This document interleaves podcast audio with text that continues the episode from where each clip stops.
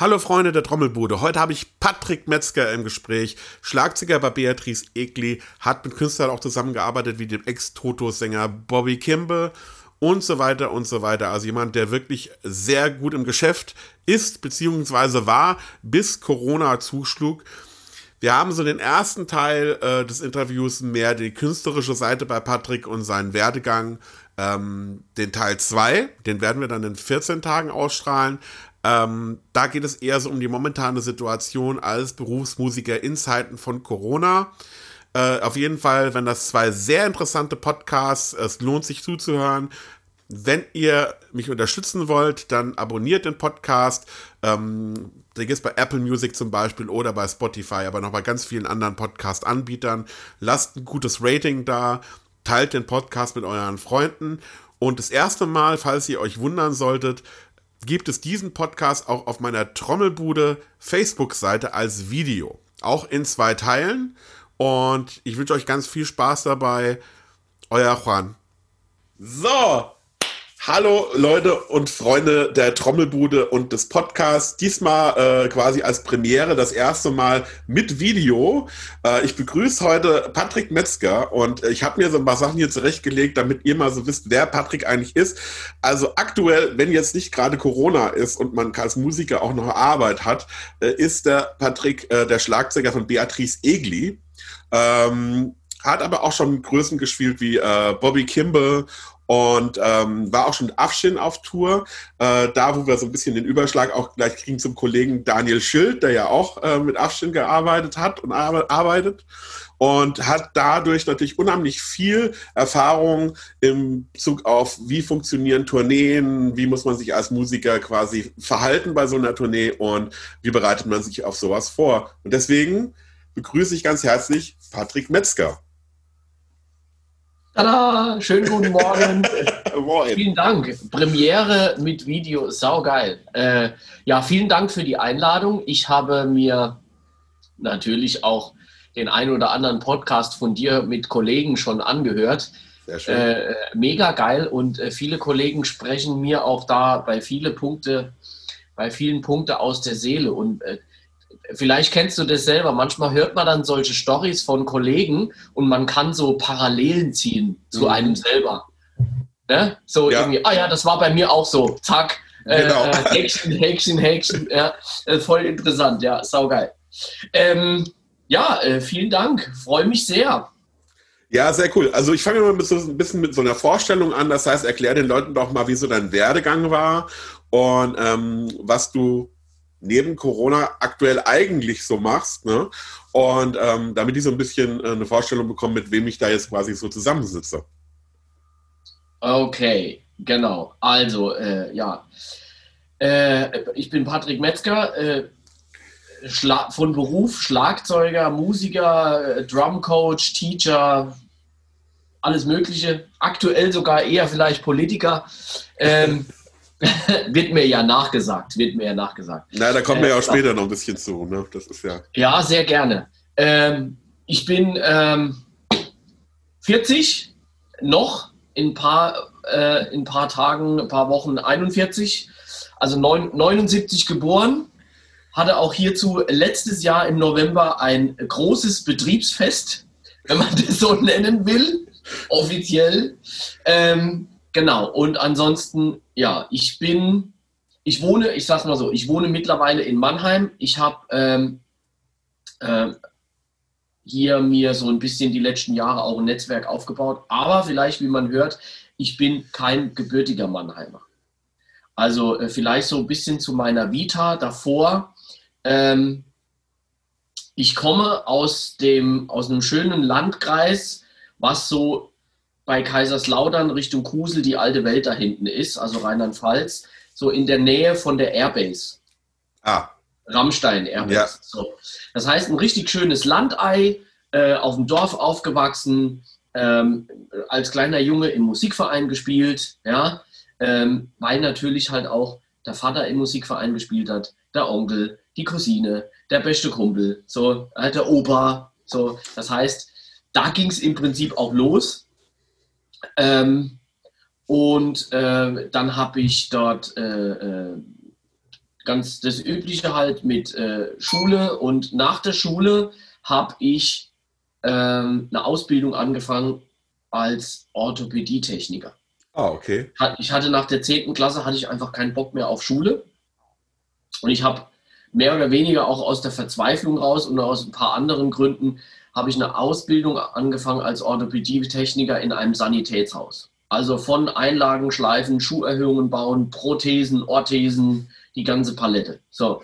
Ähm, und ich, ich habe aber gemerkt, schon in der Ausbildung nach dem ersten halben Jahr, dass ich da eigentlich nicht glücklich werde, dass äh, ich nicht ähm, diesen Beruf bis zum Ende meiner Tage machen will und kann. Natürlich am Wochenende ne, immer viel gespielt. Parallel ging es ja dann schon mit, äh, mit, mit einer Party-Rockband weiter im Umkreis Kaiserslautern, wo wir sehr erfolgreich damals waren. Also wir reden hier so um die Jahre 96 bis 2000, so ungefähr. Ne? Ähm, dann habe ich angefangen, damals schon ganz viel Tanzmusik zu spielen äh, äh und, und Geld zu verdienen. Ähm, da können wir vielleicht separat mal noch drüber reden. Es ist vielleicht sehr interessant. Äh, und naja, auf jeden Fall, der Hobby, das, das Hobby Schlagzeugspielen wurde plötzlich immer mehr. Und die, die, die Urlaubstage in meiner Ausbildung, die gingen praktisch drauf, um immer montags und dienstags frei zu machen, wenn du irgendwie noch auf einer Kirmes oder Oktoberfest oder was weiß ich was irgendwo gespielt hast. Ja. War übrigens auch dann schon so teilweise in der 10. Klasse so, wenn man dann so 16 ist und am Wochenende so die, die Klassenkameraden, äh, ja, hier am Freitag äh, oder Samstag hier, wir fahren nach Kaiserslautern in die Disco. Kommst du mit? Äh, nee, ich kann nicht, ich spiele auf einer Hochzeit. Ja, okay, aber die haben 100 Mark ausgegeben und ich habe 200 Mark verdient. Das war, das war der Gegenaspekt so. Ja, ja. Naja, auf jeden Fall Ne, es kam immer mehr dieser Stein ins Rollen und ich habe halt so gemerkt, so, ähm, dass ich das eigentlich beruflich machen will. Problem war aber, das liebe Internet gab es noch nicht. Punkt eins. Ich hatte viel zu wenig Kontakte, außer die in meiner Umgebung und ich wusste nicht wie. Ich wusste nicht, wie, das Ganze, wie ich das Ganze machen kann äh, und angehen kann. Und dann hat mich mein, äh, so der, der erste, äh, wie nennt man das, Changing Point im Leben sozusagen, ähm, oder eigentlich der zweite, das war dann damals so, dass mich mein damaliger Schlagzeuglehrer zu einem Schlagzeugworkshop in die Bayerische Musikakademie nach Hammelburg geschickt hat. Ja. Zu Udo Dahmen und Jochen Sponsel. Das war ja damals noch die, Work die Workshop, die Workshop goldenen Jahre sozusagen. Ja, Ende ja. 90er. Und ich glaube, das war so 98. Also ich war dann auch schon mit, noch mitten in der Ausbildung und bin dann dazu in so einen Workshop hin, habe die kennengelernt war natürlich total angefixt von dem Ganzen. Ja, und dann habe ich plötzlich was gehört von einer Berufsfachschule für Musik in Dinkelsbühl. Und so, oh, geil. Eine Schule, wo man nur trommeln kann? Voll geil. Das war mir halt einfach nicht bekannt. Ja. Und dann, und dann ging es praktisch los. Dann kam dieser Stein ins Rollen. Ich erinnere mich damals, dass ich in Frankfurt auf der Musikmesse war und Prospekte tonnenweise mit nach Hause geschleppt habe von allen möglichen Leuten. Ähm, von äh, Drummers Institute, damals noch Düsseldorf, dann ähm, Future Music School Aschaffenburg, dann habe ich was gehört von einem Music College in Hannover, von Dinkelsbühl, Krumbach, alles, alles. Ich bin mit Katalogen heim und habe wirklich, ich habe wirklich die Leute angerufen. Das heißt, ich hatte dann damals schon als, äh, als Greenhorn natürlich unbewusst aber schon den ersten Grundstein so ein bisschen gelegt für das Netzwerk, weil ich hatte dann damals einen Lexel Hein von der Future Music School angerufen. Ich hatte den Jan Rolfing vom Drummers Institute am Telefon, weil ich halt einfach alles, alle Informationen haben wollte.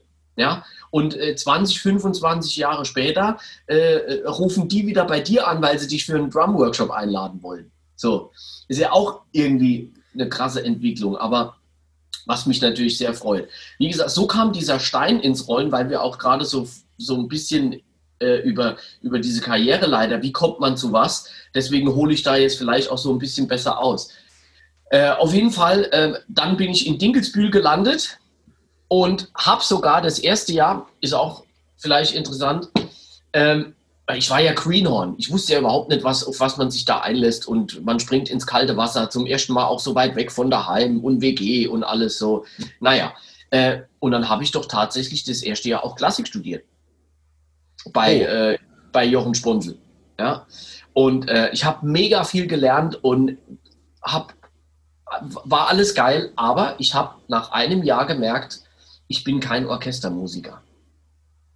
Kleine Trommel, Snare Drum, Pauke, wunderbar, ja, aber Mallets, Marimba, blutige Finger, ja, ich habe einfach gemerkt, ich bin Drummer und ich muss ans Drumset. Und dann habe ich praktisch so ein bisschen rübergeschwenkt und habe dann gewechselt zu, zu Udo Damen, damals in Dinkelsbühl, in die Rock-Pop-Abteilung.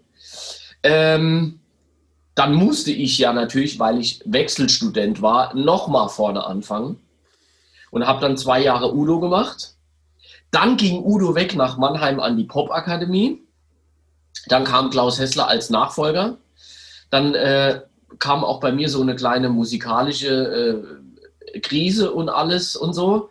Ähm, und dann habe ich aber Dingelsbühl durchgezogen, habe dort dann sogar noch das dritte Jahr gemacht, also diesen Pädagogikabschluss, mhm. wo ich heute sehr, sehr dankbar drum bin, auch aus anderen Gründen. Ähm, wir sind ja immer noch in Deutschland und da zählt es ja, wenn man auf irgendeinem Amt irgendein Stück Papier vorweisen kann. Ja, sonst auf der ganzen Welt interessiert es kein Schwein, aber in äh, Deutschland braucht man sowas. Naja, ich meine, es kommt drauf an, was man macht. Ja, da gebe ich dir. Ne, für mit Bobby Kimball oder Beatrice Egli zu spielen oder ein, ein Coverjob in einer Band oder Aushilfe für Daniel Schild bei Afshin. Diese Jobs kriegst du nicht, weil du einen Bachelorabschluss an der Wand hast. Wenn, und das, das ist aber mein Gegenargument, so ein bisschen, wenn du aber durch ein Studium in eine Stadt kommst, so wie ich damals in Mannheim, und du dir plötzlich durch äh, Studienkollegen oder außerhalb der Schule ein Netzwerk aufbaust und innerhalb von einem Monat 25.000 Musiker kennenlernst, die dich dann ein halbes Jahr später plötzlich anrufen und sagen, ey, es brennt, ich brauche einen Sub, ja, dann bist du ja trotzdem an diese Position gekommen durch das Studium. Natürlich, natürlich. Das ist, ja auch das ist, das ist der First Step. Ja, deswegen, deswegen, machen das ja auch viele. Das ist ja, Popakademie ja. zum Beispiel ist ja äh, in Deutschland so ein Paradebeispiel dafür, äh, dass ganz viele Musiker, die aktiv äh, in der deutschen Musikszene unterwegs sind, ähm, aus der Popakademie quasi hervorgegangen sind und aus den Connections, die da entstanden sind. Genau, so, so hat natürlich auch jede, ja, jede Stadt oder so hat natürlich auch ihre Community, ne? Also irgendwie, ähm, und das war dann auch für mich sage ich mal, dann später auch der Grund für hier in Mannheim zu bleiben. Das Witzige war, ähm, dass ich dann nach Dinkelsbühl eigentlich nach Mannheim wollte. Ich war so ein bisschen blauäugig aber damals unterwegs und habe eine Bewerbung geschickt und die ging in die Hose. 2004 war das. Und ähm, meine Notlösung war im Prinzip, ähm, ja, dann mache ich halt irgendwie noch ein, studiere ich halt Jazz. ich, ja, genau. So, und dann habe ich damals echt so eine Aufnahmeprüfungstour hingelegt. Äh, von Stuttgart bei Eckart Stromer, dann war ich bei Kütti in Mannheim und in Köln und in Nürnberg und überall habe ich vorgespielt und habe natürlich Absage gekriegt, weil ich bin kein Jazz-Trommler. Ja, so. Ähm, aber auch da wiederum, ich habe die ganzen Leute kennengelernt. Er ja. weiß nie, wofür es gut ist im Endeffekt nachher. Genau. Ich habe damals, ich habe damals ähm, in Nürnberg Aufnahmeprüfung gespielt und habe einen Kollegen bei der Aufnahmeprüfung kennengelernt. Ich weiß noch, wir waren, wir waren am Kaffee trinken und ewig warten und so. Wir haben ewig gewartet, bis wir dran gekommen sind. Ähm, Mann, wie heißt er jetzt nochmal? Simon. Simon. Äh, Komme gerade nicht auf den Nachnamen. Äh, oder, ja, auf jeden Fall, lange Rede, kurzer Sinn. Heute ist er der Schlagzeuger von Subway to Sally. Ah. Auch kein Jazz. Ja? Ähm, der Gat so. das Gattlinger oder so, kann das sein? Heißt der Simon Gattlinger oder sowas? nee, der Simon ist, der ist ja Hamburger.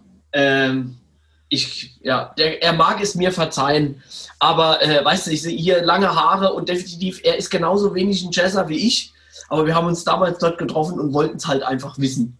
Okay. So. Okay, auf jeden Fall, es ging alles in die Hose und es war eine mega Selbsterfahrung für mich. Und die Notlösung war dann das Konservatorium in Maastricht, weil dort ein Schlagzeuger ist, Ron van Stratum, den man vielleicht jetzt nicht unbedingt so kennt, aber ein tierischer Trommler. Und was mich bei dem so fasziniert hat, war halt einfach dieses ganze Latino-Gebimsel. Ja. Und der hat dann auch mal bei mir, ich mag halt so, so Zeug auch gerne, ich höre auch sowas mal, äh, gerne privat.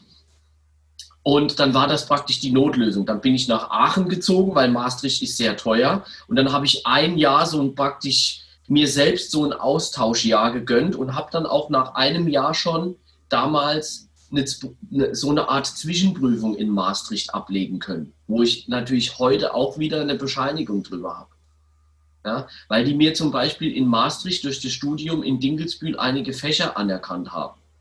Das heißt, ich hatte dort ein bisschen weniger Unterricht, was es mir erlaubt hat, nicht die ganze Woche in Maastricht rumzuhängen, sondern ich war immer drei Tage dort und bin dann wieder heimgefahren, habe unterrichtet und Gigs gespielt. Äh, also Heim, damals die alte Heimat, so äh, Ecke Kaiserslautern, um das zu finanzieren. Mhm. Ja, ähm, weil ich natürlich weniger Fächer hatte, ein bisschen mehr Zeit zum Üben, immer hin und her fahren und pendeln und so, Kohle verdienen. Und ähm, naja, und die Ausbildung bei Ron hat zum Beispiel aber auch das ausgelöst, dass ich in diesem Bereich auch mal, also er hat bei mir in dieser Latin-Schublade mal komplett aufgeräumt. Und hat auch mal wirklich so, äh, ja, also da habe ich unheimlich viel gelernt in dem, in dem einen Jahr. Und dann Salsa-Band gespielt, äh, Big Band gespielt und so weiter und so weiter. Ja, und dann war aber klar, okay, äh, für immer hier bleiben geht auch nicht, will ich auch nicht. Und dann habe ich es nochmal in Mannheim an der Popakademie probiert und wurde dann aber 2005 genommen.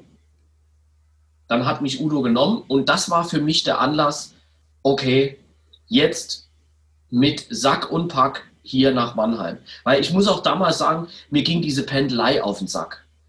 Ja, das kann ich mir vorstellen, ja.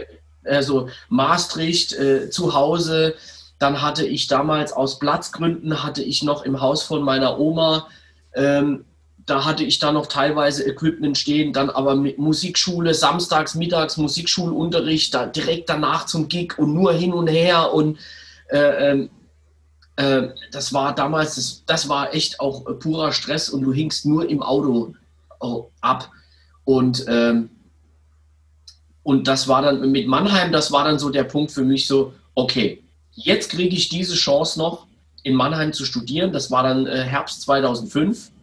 Und dann bin ich hier mit Wohnung, Proberaum gesucht, äh, außerhalb der Popakademie angefangen, mir ein Netzwerk mit Musikerkollegen aufzubauen. Ähm, einer der ersten Musiker, die ich damals außerhalb, ke äh, außerhalb kennengelernt habe und der dann auch ein guter Freund wurde, war Robby Mariano von, den, von Söhne und Xavier, der Bassist, mhm. der leider vor zwei Jahren an Krebs verstorben ja. ist. Ähm, und Robbie zum Beispiel, durch Robbie habe ich unheimlich viele Musiker kennengelernt. Oder hier Jason Wright, The Writing in Heidelberg, wo ich damals als Aushilfe, als Sub für Moritz Müller hinkam. So, das waren alles solche, solche Kontakte. In Mannheim habe ich dann Daniel Schild kennengelernt, der eigentlich damals an der Hochschule studiert hat oder hatte, weiß ich gar nicht mehr. Und plötzlich habe ich, Dan, ich habe Daniel kennengelernt und der wiederum rief mich an für einen Sub-Job bei Afshin zu spielen. Und ich sage, Afshin, was, wer ist das? Was, was macht der? Keine Ahnung. Ja, ich verstehe kein Wort von dem, was der da singt. So. Ähm, und so kam dann auch wieder Step by Step das nächste. Ja, und dann habe ich die Popakademie durchgezogen bis 2000, äh, Quatsch, bis, bis 2008 und äh, habe mir dann hier im Prinzip in Mannheim auch, bin bis heute hier ansässig und so alles aufgebaut. Und dann kam halt, wie gesagt, Step by Step, äh, äh, das nächste, das nächste und äh, ja, mittlerweile vielleicht aktuell. Äh, ich habe die letzten Jahre dann auch viel, ähm, äh, weiß ich gar nicht wie lange, aber ich habe einige Jahre für die letzten Jahre für die, für die Sticks durfte ich Workshop-Beiträge schreiben bis eigentlich Ende 2019. Dann wurde ja das Magazin bekanntlich eingestellt, also die Printausgabe. Äh, da habe ich viele Workshop-Beiträge geschrieben, was mir natürlich auch nochmal ein neues, äh, eine neue Community irgendwie so ein bisschen, ähm, die Musiker, die Musiker würden jetzt sagen, eine Fanbase. Ja, wenn man sich die Fan, wenn man, ne, wenn, wenn eine Band ein Album rausbringt oder sich eine Fanbase erspielt, so die Fans erspielen. Aber durch solche Beiträge bekommen wir ja auch irgendwie, ähm, sind wir ja auch im Prinzip in der Trommler-Szene so ein bisschen äh, immer an der, an der Front. Dadurch sehen dich ja auch Leute. Ja, natürlich. Ja. So ein bisschen, genau, das ist ja auch so ein Aushängeschild und, und ein Credit, so, ja. Ähm, Gibt es ja auch viele andere Kollegen, die für die Sticks geschrieben haben oder für andere Magazine irgendwie. So, äh, äh, da kommt man ja auch nicht so einfach hin, sagen wir es mal so. Ist ja auch so ein, so ein Entwicklungsschritt in, vielleicht in einer Karriere, wenn man das machen will. Ja, und dann äh, genauso, das habe ich jetzt mal hier vorbereitet. Ich habe dann irgendwann auch angefangen, in Kooperation mit einem Verlag, mit dem Hage Verlag, äh, Bücher zu schreiben. Das hier war übrigens das erste. Das war dann mhm. auch so eine Art Türöffner. Äh, wieder in diesen äh, äh Buch, äh, Bücher, äh, Education-Bereich für mich, auch wieder so einen Schritt weiter. Dann kam das nächste Buch, das, das, das blaue. Das hier war dann das zweite, 2017. Und aktuell ist das dritte fertig. Echt? Das dritte Buch. Ja, es ist fertig. Es ist kurz vorm Druck. Ich sag mal so, es liegt beim Chef auf dem Schreibtisch und der muss jetzt nur noch einmal das Go drüber geben und das Ding ist korrigiert, alle Beispiele eingetrommelt, alles fix und fertig. Und ähm, also vielleicht so als kleines Special und Premiere darf ich jetzt verraten, es geht um das Thema Four on the Floor. Ah, sehr gut. Also heißt ja. im Prinzip, äh, das äh, Brot- und Buttergeschäft des Schlagzeugers sozusagen. Ja, man könnte auch sagen, der Untertitel des Buchs ist The Money Beat. Ja. naja, auf jeden Fall, äh, ne, so, so viel zum Thema vielleicht. Äh, äh, äh, jetzt muss ich aufhören, dass ich das falsche Wort sage, aber so viel zum Thema ähm, die Zwangs-Corona-Offzeitpause vielleicht ein bisschen nutzen. Ja, ich, ich kenne das ja, bei mir ist ja genauso. Mein Buch ist ja auch jetzt fast fertig. Und ähm, ich habe halt gedacht, äh, ja, äh, es wird mal Zeit, nach so vielen Jahren sich das vornehmen. Äh, jetzt hat man Zeit und kann sich auch mal hinsetzen und das machen. ja. ja. Wohl oder übel äh, ist, ist halt wirklich so, man muss die Zeit ja nutzen. Ne? Das ist ja, ähm, ich finde, man darf ja nicht in so eine Lethargie verfallen. Das ist ja, obwohl es halt schwerfällt manchmal. Abs absolut. Ich muss aber auch dazu sagen, dass ich ähm, sowieso vorhatte, das Buch zu schreiben und zu machen in diesem Jahr. Und ähm, äh, ja, jetzt sind wir ja gerade bei dem Thema. Äh, es war auch mit dem Verlag alles äh, gedeichselt und ich hatte auch grünes Licht. Ja, ähm, das war im Prinzip alles schon besprochen. Und eigentlich war so für mich so ein bisschen der Plan so, ähm, Januar, Februar so langsam anzufangen, die ersten Noten zu schreiben, die, ne, so praktisch so alles, alles zu notieren. Das ist ja auch Arbeit und kostet Zeit, wenn man sowas macht. Äh, und irgendwie ist das dann aber alles durch diese Corona-Situation dann im März und dieser Zusammenbruch und plötzlich hat man an 17.000 andere Baustellen auf dem Schreibtisch, weil man damit beschäftigt ist, äh, plötzlich Termine zu verschieben, sei es Gigs oder Unterricht. Ne? Es ist uns ja alles um die Ohren geflogen. Da hast du auch jetzt plötzlich nicht, also so ging mir das, plötzlich die Birne frei, äh, wenn du Pearl Harbor auf dem Schreibtisch hast äh, und sollst dich dann da hinsetzen und sollst kreativ dir irgendwelche Übungen überlegen und die aufschreiben. Ja, und im Hintergrund bimmelt 15 Mal das Telefon und ähm, es, ist, es brennt gerade überall. Äh, deswegen ist das alles dann so ein bisschen verrutscht. Ja? Und wenn ich jetzt mal von einem kleinen Vorteil sprechen will, dann habe ich vielleicht dann so ab April oder Ostern, habe ich dann natürlich die Zwangspause genutzt, um viel Material abzuarbeiten für das Buch. Also man kann sagen, ich habe im Prinzip das ganze Ding irgendwie so in zwei oder drei Monaten runtergeschrieben. Ja, die Ideen oder sowas, die Notizen waren natürlich alle vorher schon da, weil ich vorher nicht dazu kam. Aber Fakt ist, das war sowieso geplant, dieses Ding rauszubringen zum Ende des Jahres. So, ne? Weihnachtsgeschäft, Workshops, neue Workshops, Ankündigungen hier, neues, neues Ding. Das war sowieso auf der To-Do-Liste. Das heißt natürlich auch, äh, wo du eben sagtest mit Verlag und so, ich kann mir vorstellen, dass der Verlag das dann auch erstmal so ein bisschen auf Hold geschoben hat, äh, weil ja auch diese Workshop-Geschichten immer unheimlich wichtig sind, um halt so ein Produkt auch zu bewerben. Also ansonsten bringt man halt ein Buch raus und es kriegt gleich die Hardcore-Gemeinde irgendwie mit durch irgendwelche Berichte in den Fachmedien. Aber ja. äh, eigentlich ist ja so einer der Haupt, äh, äh wie soll ich sagen, äh, Anschub Quellen von so einem Buch, dass man danach sagt, okay, ich habe jetzt Workshops, die ich in Musikhäusern, in Musikschulen geben kann, äh, um das Buch zu bewerben, um den Inhalt vorzustellen und äh, dementsprechend natürlich auch einem breiteren Publikum irgendwie schmackhaft machen zu können. Ne? Weil wir reden ja immer noch davon, dass man so ein Buch auch schreibt, um nach Möglichkeit mal ein paar Euro damit zu verdienen. Ne? Macht das ja ja, nicht nur ah. aus, genau, nicht nur aus reiner Lebensfreude, sondern das soll sich ja auch irgendwann mal ein bisschen rechnen, zumindest. Ja, aber äh, ne, jetzt, ich meine, sind wir doch mal ehrlich, äh, in, in unserer Branche, reich werden wir mit so einem Ding nicht. Punkt eins. Ja. Die großen Zeiten der Buchverkaufe und der Printmedien sind auch vorbei. Ja. So, Punkt drei. Wer aus unserer Branche Jetzt kannst du auch von mir aus ein Klaus oder ein Joost oder Annika oder irgendwie sowas, wenn du so ein, ein Buch irgendwie am Start hast, dann steigerst du ja auch nochmal deinen eigenen Wert als Workshop-Typ. Ne? Oder äh, äh, das ist ja ein weiterer Schritt auf, auf, auf diesem, es ist ein Credit. Ne? Ja, ja. Es ist ein Credit und ein Aushängeschild und äh, dadurch kannst du zum Beispiel auch wieder neue neue Jobs generieren. Das ist ja ganz klar. Und dann kommen natürlich dann halt auch so, wie jetzt in meinem Fall zum Beispiel, so ein paar Angebote von, von Musikakademien, ja, äh, ähm, wo man dann äh, halt irgendwelche Wochenendseminare oder sowas gibt und äh, wo ich dann zum Beispiel wieder sage, okay, ihr bekommt mein Buch inklusive ich kann das so finanziell regeln und verkaufen, dass das inklusive ist. Ähm, da freut sich der Verlag, dass er ein paar Bücher verkauft hat. Ich muss nicht äh, extra Skripte erstellen und 125.000 Kopien machen. ja. Also das ist ja alles so wieder. Und das Produkt ist unterwegs. So, und das, das hat für mich und für den, für den Hage Verlag hat es die letzten Jahre funktioniert und deswegen habe ich auch das grüne Licht und das Go für das neue Buch gekriegt. Du hast aber definitiv recht, durch diese ganze Corona-Kacke im März, was da passiert ist, ist das Ganze natürlich ein bisschen nach hinten gerutscht. Ne? Und dann hatte der, der, der Verlagschef, wir haben dann einmal ganz kurz telefoniert, da hatte der auch nur Stress und hier plötzlich Betrieb zu, keine Lieferungen mehr, äh, die, die Mitarbeiter, Kurzarbeit, bla bla bla. Der hatte dann auch mal ein paar andere Dinge im Kopf zu regeln als das nächste Trommelbuch von Patrick Metzger.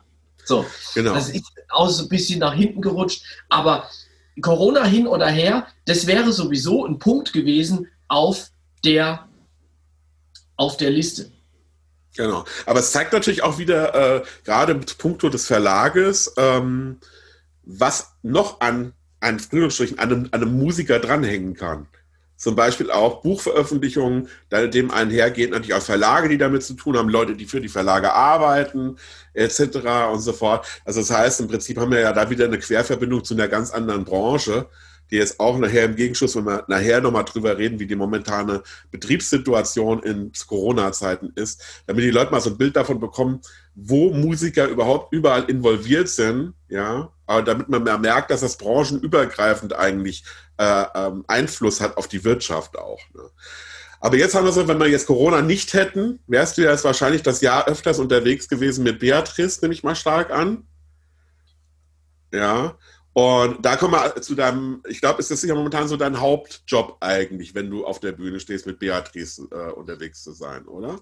Äh, sagen wir mal so, Beatrice ist äh, äh ja Top-Act halt so. Und, und ich persönlich le lege da äh, natürlich dann auch Priorität drauf. So, das ist ja jedem so sein, ne, ist ja jedem selbst überlassen und so, wie er, wie er, wie er solche Dinge handhabt. Ich habe natürlich auch also ich habe jetzt keine, sag ich mal, so eine, so eine eigene feste Band irgendwie, wo ich mitspiele. Ne? So, ich bin auch hier in der, im Umkreis, sage ich so ein bisschen Mannheimer Umfeld, süddeutscher Raum, so ein bisschen als äh, gern gebuchte Aushilfsschlampe unterwegs. Ja, so. Äh, ich meine das überhaupt, ich meine das nicht, nicht äh, negativ oder abwertend, aber ähm, ich sage halt auch, ey, wenn es irgendwo brennt, Kollegen muss mal helfen. Und wenn dann halt mal auch irgendwie da Doppelbuchung und der hat das und da kann jemand, Kollege nicht und der ist krank, kannst du mich vertreten, dann vertrete ich dich mal. Dann spielt man sich so unter Kollegen auch ein bisschen die Bälle zu. Äh, na, natürlich sollte man auch wissen, ob man der richtige Mann ist für diesen Job. Ja? Genau. Ähm, ähm, so, das kommt ja auch dazu. Aber ähm, das sind alles so Sub-Gigs, die natürlich zum Jahreseinkommen beitragen und es ist ein Job, das ist ganz klar. Ähm, vielleicht nicht mehr ganz so viel wie früher, als ich zum Beispiel mit dem Studium fertig war. Ähm, da habe ich vielleicht auch viel mehr gespielt, aber das hat mehrere Gründe. Ich will sogar fast behaupten, damals gab es noch mehr Jobs. Auch. Das ist jetzt auch schon 15 Jahre her, knapp. Ja. Äh, andere, anderes Thema, aber ähm, ich habe im Prinzip keine Priorität auf irgendeine andere Band. Und als ich 2013 äh, zu Beatrice kam oder mit ihr das erste Mal gespielt habe und sich dann rauskristallisiert hat, okay, ähm, nach dieser ersten Tour, nachdem sie DSDS gewonnen hat, äh, kamen ja plötzlich Folgejobs. Das heißt, äh, es wurde dann auch die Band war plötzlich bei ein paar Sommerfestivals, Schlager Open Airs irgendwie dabei. Dann war schon klar, okay, sie, sie hat ja sofort nachgelegt mit einem zweiten Album 2014 schon. Dann kam 2014, 2015 kam schon die zweite Tour plötzlich irgendwie. Ähm, sie hat ja sofort nachgelegt, äh, was ja auch gut war, sonst wäre sie wahrscheinlich auch heute weg vom Fenster. Ähm, sie setzt sich ja doch so ein bisschen gegenüber allen anderen äh, Gewinnern dieser Castingshow ein bisschen ab.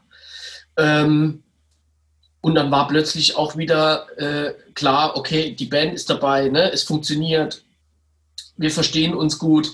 Ähm, das kommt ja dann auch dazu, ja, dass du äh, da mal wenn du so viel auch dann abhängst und unterwegs bist und wenig Schlaf und gereizt und sowas, haben wir dann, haben wir dann alle schon erlebt, wenn dann die Stimmung auch plötzlich mal kippt und so. Das, wir sind ja alle nur Menschen, das kann dann jedem mal, mal passieren.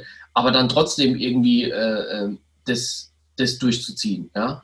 Und was ja dann, du hast es vorhin so schön angesprochen, was, was viele ja da nicht sehen, ist, ist ja nicht nur, dass du mal zwei Stunden auf der Bühne bist und dass du spielst ja, dass du vielleicht aber nach der Show nochmal irgendwie zweieinhalb Stunden in einem Bus sitzt, um über Nacht schon weiterzufahren, weil du am nächsten Morgen um 7 Uhr im ZDF-Fernsehgarten sein musst. Ja? Oder wie, wir haben wir es schon erlebt, wir haben in Österreich vor ein paar Jahren samstags abends ein Festival gespielt. Dann sind wir nachts noch zum nächsten, zum, zum Flughafen. Dann haben wir, glaube ich, zwei oder drei Stunden gepennt. Um 6 Uhr ging die Privatmaschine. Wir sind nach, äh, hier äh, Baden-Airpark oder irgendwo Baden-Baden, da unten La, sind wir mit einem Privatflieger hin, weil wir sonntags morgens um 8 Uhr äh, bei dieser äh, ARD-Fernsehsendung im Europapark sein mussten. Ja? Und du warst ja schon den ganzen Samstag unterwegs, um abends den Gig zu spielen. Da hast du mal innerhalb von zwei Tagen, hast du eigentlich nur sechs Stunden gepennt. Und sollst dann noch natürlich beim Live-Gig äh, auf der Bühne Energie. Ja? Das heißt, Show geht los, 100 Prozent. Ja. ja? Und, und auch beim, gut, Fernsehen, Playback hin oder her, trotzdem, du, du bist anwesend, du, du bist da, du musst deinen Job machen. Punkt. Und da interessiert es keine Sau, ob du drei Stunden gepennt hast oder ob du acht Stunden gepennt hast. Ja? Ähm, und dieses, äh, dieses Ding unterwegs sein, irgendwie, ich hatte auch selber dann schon, ähm, das, ob das jetzt ein Beatrice-Job war oder nicht, ist keine Rolle, aber wenn ich einen Job zugesagt habe und ich mache den, der sogenannte Ehrenkodex, ja, ähm, wenn es irgendwie geht, dann zieht man diesen Job dann irgendwie durch. Ich musste aber am nächsten Tag schon irgendwo anders sein und meine eigene Reiseplanung, dann bin ich, dann musste ich halt auch mal irgendwie nachts nach einem Job irgendwie mal vier Stunden nochmal heimfahren. Also ich erinnere mich, ich erinnere mich zum Beispiel mehrmals an die Situation. Ich unterrichte ja ähm, in Zürich an der Swiss Music Academy. bei äh, Domenico. Der hat mich vor ein paar Jahren ins Team geholt. So, das ist ja eine Privatschule und die ganzen Schlagzeugkurse laufen immer am Wochenende. Das, oder, oder ist auch sonntags. Das heißt, ich bin einmal im Quartal sonntags dort oder auch andere Kollegen. Es gibt so einen Stundenplan, der ist über das ganze Schuljahr verteilt. Und ich bin zum Beispiel einmal im Quartal sonntags äh, für meine Einheiten dort. So, ich weiß zum Beispiel, dass ich auch mehrmals schon samstags noch einen Gig hatte und bin über Nacht schon in die Schweiz gefahren oder zumindest mal die halbe Strecke, habe mir ein Hotel irgendwo auf der halben Strecke gebucht, ja, weil ich einfach sonntags morgens um 9 Uhr dort unterrichten musste. Ja, und nur weil dann irgendwie der Stundenplan steht ja ein Jahr vorher fest und nur weil dann vielleicht noch samstags abends kurzfristig äh, äh, äh, ein Open Air mit Beatrice im, im, im Ruhrpott reinkam, kann ich aber diesen Unterrichtsjob nicht absagen. Dann bin ich irgendwie, ich weiß nicht mal, Dortmund, Essen oder irgendwas, bin ich nachts nach Mannheim zurückgefahren, habe noch drei Stunden in meinem Bett gepennt und bin dann um 5 Uhr wieder weiter, dass ich um, um halb neun, acht, halb neun in Zürich war. Also so viel zum Thema, ne? das macht ja Spaß und uh, dafür wohl kriegst du auch noch Geld und uh, hier hast du hier hast du eine Currywurst und eine Pommes irgendwie. äh, diese Denkweise, ja? ja? Das, macht, das merkt man ja jetzt gerade in der, in der Allgemeinbevölkerung. Ich glaube, so langsam, auch durch, durch viele Punkte mit, mit Kunst und Kultur und Alarmstufe Rot und alles, was wir momentan haben, dass es bei vielen Leuten gerade mal wirklich bewusst wird, was dieser Job heißt, wenn du das machst, wenn du da, wenn du da drin bist. Ich meine, gerade, gerade, gerade bei Musikern ist es ja so, man sagt ja immer, es gibt ja diese Redewendung immer im Volksmund, wo man sagt, selbstständig bedeutet selbst und ständig. Ne?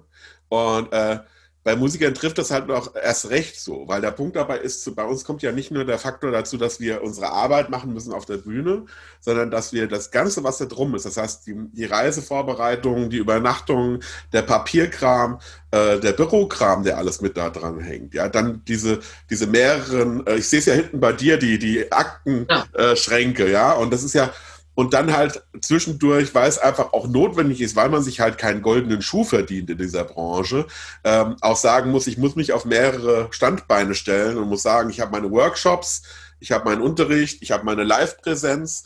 Das heißt, ich bin eigentlich, wenn, wenn man so will, fast äh, regelmäßig sieben Tage die Woche nur am Arbeiten und nur in der Action.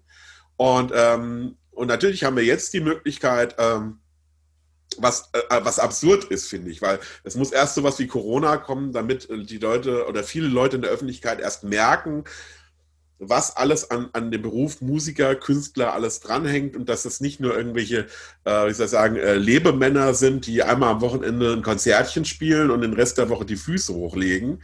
Ähm, so sieht es nämlich nicht aus. Also, äh, und da ist halt so der Faktor, ähm, das, das Witzige, was ich ja mitbekommen habe, auch durch deine Videos bei Facebook, ähm, dass ja mittlerweile sogar teilweise äh, Fernsehsender oder auch Behörden auf dich zukommen, um zu wissen, wie läuft denn der Hase eigentlich? Was ist denn da eigentlich los? Naja, äh, gute, äh, gutes, äh, gute, guter Stichpunkt. Also auf, ich unterschreibe alles, was du sagst. Es ist ja prinzipiell so dieses, ne, man sieht es ja hier im, im, Büro, du, du machst ja als Selbstständiger, als Freiberufler, machst du alles selber. Ja. Ja, du, machst dein, du machst die Terminkalender selber, du schreibst deine Rechnungen selber, du organisierst dir alles selber. So, ähm, okay, außer man gibt das ein oder andere wieder ab, weil irgend, es kommt irgendwann auch ein Punkt, wo du nicht mehr alles selber machen kannst. Aus zeitlichen Gründen oder auch vom Know-how her. Ja?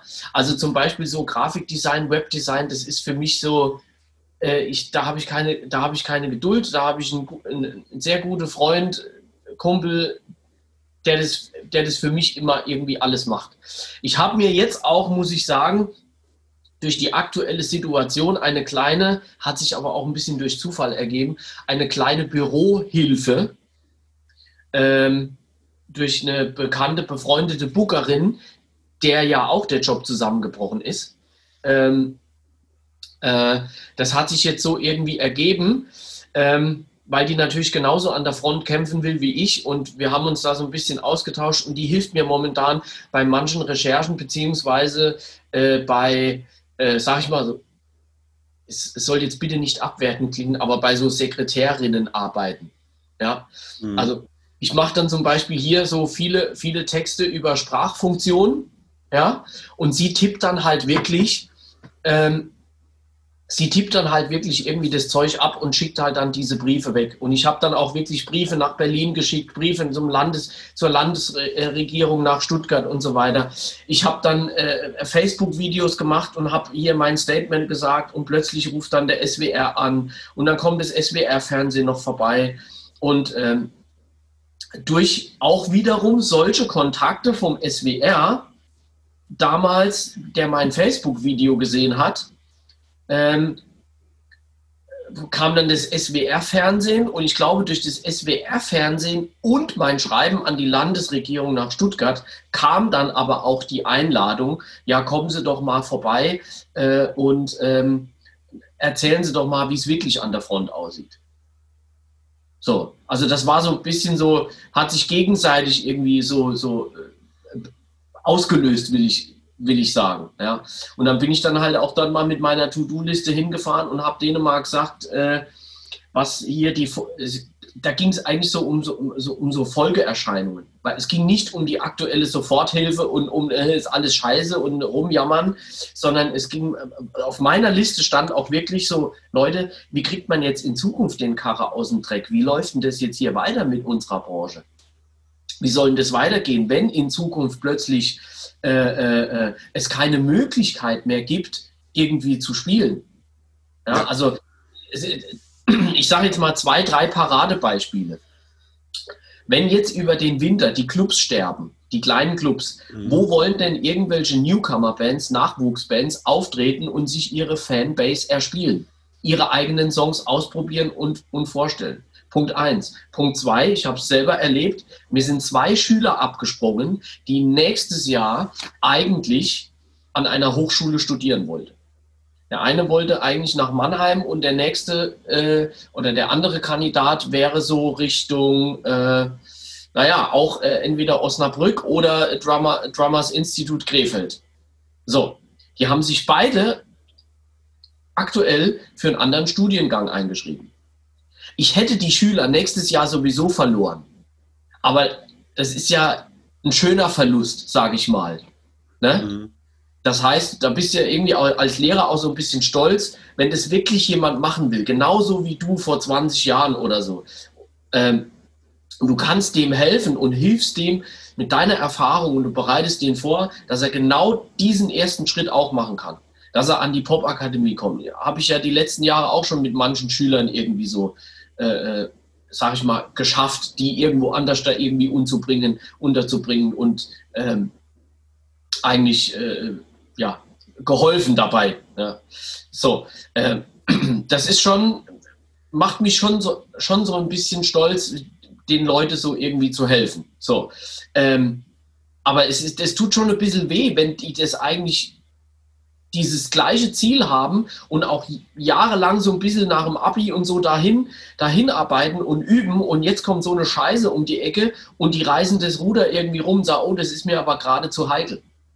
so als, als Folgeprodukt, weißt du, ich, ich sag mal so, wenn das jetzt nur zwei sind, okay, aber wenn das irgendwann mal 200 oder 2000 sind, dann stehen wir in ein paar Jahre da und fangen an, drüber zu diskutieren, dass die Bundesländer vielleicht wieder entsch äh, entscheiden, die Hochschulen irgendwie, ja, es kostet alle zu viel Geld und weniger Studenten und wir müssen Hochschulen zusammenlegen oder in ein paar Jahren haben wir plötzlich die Diskussion, dass eine Hochschule irgendwie schließen muss. Aus, ja. aus, aus diesen bekannten Gründen. Ja, weil, weil man jetzt, weil man es jetzt schon irgendwie verpennt. Ne? Ja, weil die, weil die, Basis halt wegbricht. Es ist halt einfach so. Im Endeffekt äh, tut man ja Leuten, die die äh, eigentliche Berufswahl, die die ja mal getroffen haben, wenn sie sagen, ich möchte studieren, ähm, versauert man jetzt. Weil man sagt jetzt, äh, den Beruf, der ich sag mal so, die machen ja die Entscheidung deswegen, weil sie der Meinung sind momentan, dass der Beruf keine Zukunft hat. Und das ist ja das eigentliche schlechte äh, äh, Message dabei, weil Musik und Kultur gab es schon immer das wird es auch immer geben, aber die Politik und äh, äh, alle, die da dranhängen, sind momentan halt dafür verantwortlich, sicherzustellen, dass diese, diese, wie soll ich sagen, dieser Kulturbereich, dass, das, dass der im Endeffekt auch weiter existieren kann in der Zukunft, dadurch, dass man einfach ähm, alles tut, um die Bereiche zu stützen und zu schützen, die überhaupt erst eine Plattform bieten. Und da, da reden wir ja allein schon vom kleinen, vom kleinen Pub um die Ecke, wo der Singer-Songwriter am Wochenende vielleicht einfach seine Songs spielt und seine CDs verkauft. Da reden wir noch nicht mal von den großen Clubs, wie jetzt zum Beispiel Batsch Cup in Frankfurt, die ja auch kurz äh, vom Bankrott steht, wenn man mal ganz ehrlich ist. Ja, ja, ja. Ähm, ja. Kolossal Aschaffenburg, ne? ja. ne? wenn man mal irgendwie in unserer Ecke hier im Süden bleiben wolle. In jeder Stadt, überall. Ja? Heidelberg, Halle 01 zu, Ziegler, äh, äh, äh, wie heißt äh, Billy Blues äh, zu. Das, gut, auch mit andere Gründe, aber Corona hat es im Prinzip beschleunigt, ja. Äh, und da könnte man jetzt wahrscheinlich noch 100 Sachen an, aufzählen. So. Also das, das waren so alles so Sachen, die ich auf meiner Liste hatte, die ich dann mal in Stuttgart äh, mal so ein bisschen ähm, vorgetragen habe. Äh, um das aber abzukürzen jetzt, teilweise ein bisschen ernüchternd, aber auch, muss ich sagen, wurde mir zum Beispiel gesagt, ja, ein bisschen falscher Ansprechpartner, gehen Sie mal hier, da, äh, hier Kultusministerium und so weiter, alles klar. Und jetzt gerade, letzte Woche war es oder so, letzte Woche äh, ging wieder ein ganzer Schwung äh, Briefe raus an Kultusministerium Berlin, äh, Stuttgart und so. Da investiere ich momentan auch irgendwie meine Zeit, weil ich der Meinung bin, ich muss jetzt kämpfen, damit ich nächstes Jahr um die Zeit noch einen Job habe. Ja, es gibt ja. auch viele Kollegen, die sagen, ich, ne, nicht, nicht, falsch verstehen, es gibt, es gibt auch viele Kollegen, die sagen, ja, jetzt nutze ich mal die Zwangspause, jetzt kann ich mal endlich wieder üben, jetzt habe ich mal wieder ein bisschen mehr Zeit. Ich habe es vor kurzem erlebt, ich war, ich, ich, war dann so ein bisschen im Proberaum, aber ich habe gemerkt, es funktioniert irgendwie nicht, ich hatte den Kopf nicht frei.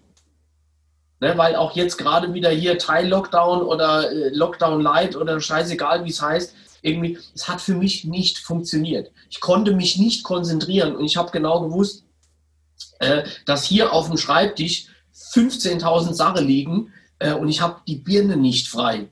Und dann kann ich nicht im Proberaum sitzen und kann im Prinzip üben.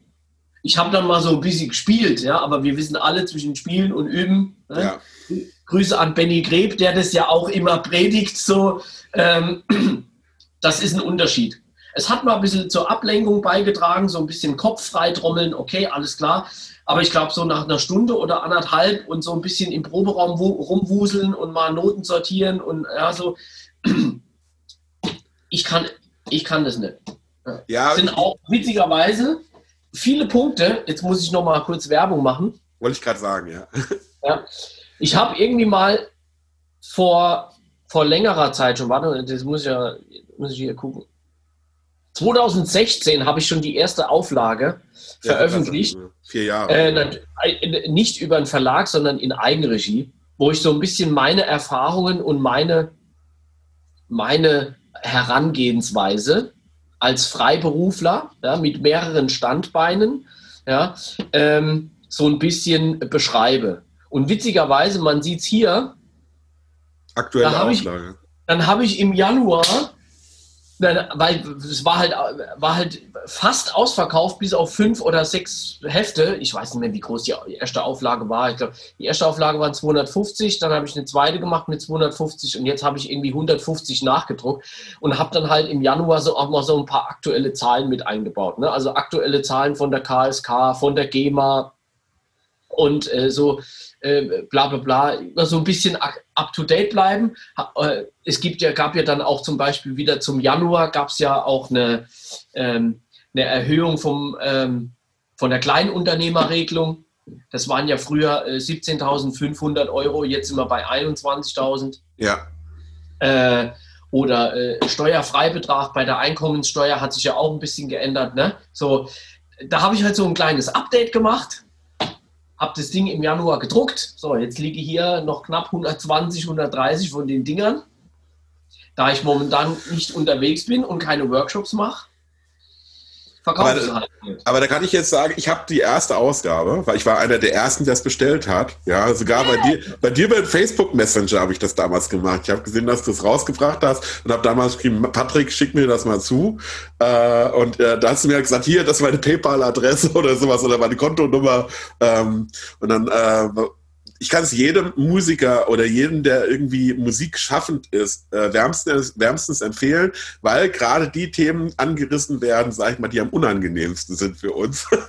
wie Steuern, äh, wie äh, welche, welche Pauschalen man irgendwie auch äh, äh, aufrufen kann als Musiker. Und das ist alles ein bisschen eher so gestrickt auf ähm, wie tue ich als Musiker meinen Papierkram machen und wo stehe ich steuerlich und rechtlich. Äh, und kann ich sehr, sehr empfehlen. Also von daher bestellt das Buch beim Patrick, das lohnt sich auf jeden Fall. Ähm, Dank. Ihr, ihr, bekommt auch die, wie gesagt, die aktuelle Ausgabe mit aktuellen Zahlen. Ich, äh, ich hau dir mal noch die hier, die hau ich dir mal noch in die Post, dann kriegst du auch das Update. Also super. So, das war jetzt Teil 1. Teil 2, wie gesagt, da geht es dann wirklich mehr um das Eingemachte in Sachen Musik. Kultur und Politik. Ähm, wen es interessiert, in 14 Tagen äh, wird der zweite Teil veröffentlicht. Vielen Dank fürs Zuhören. Bis zum nächsten Mal. Euer Juan. Ich hoffe, du hattest auch diesmal wieder Spaß an der Folge. Ich wäre dir sehr dankbar, wenn du mich unterstützen würdest unter www.patreon.com slash die Trommelbude oder buymeacoffee.com slash die Trommelbude kann man mir ein virtuelles Trinkgeld hinterlassen, beziehungsweise den Podcast auch unterstützen, indem man monatlich abonniert. Ähm, das hilft dabei, das Ganze am Laufen zu halten. Und äh, wenn ihr Vorschläge und wenn ihr Kritik habt, könnt ihr gerne unter www.dietrommelbude.de mir eine Nachricht zukommen lassen. Bis zum nächsten Mal, euer Juan.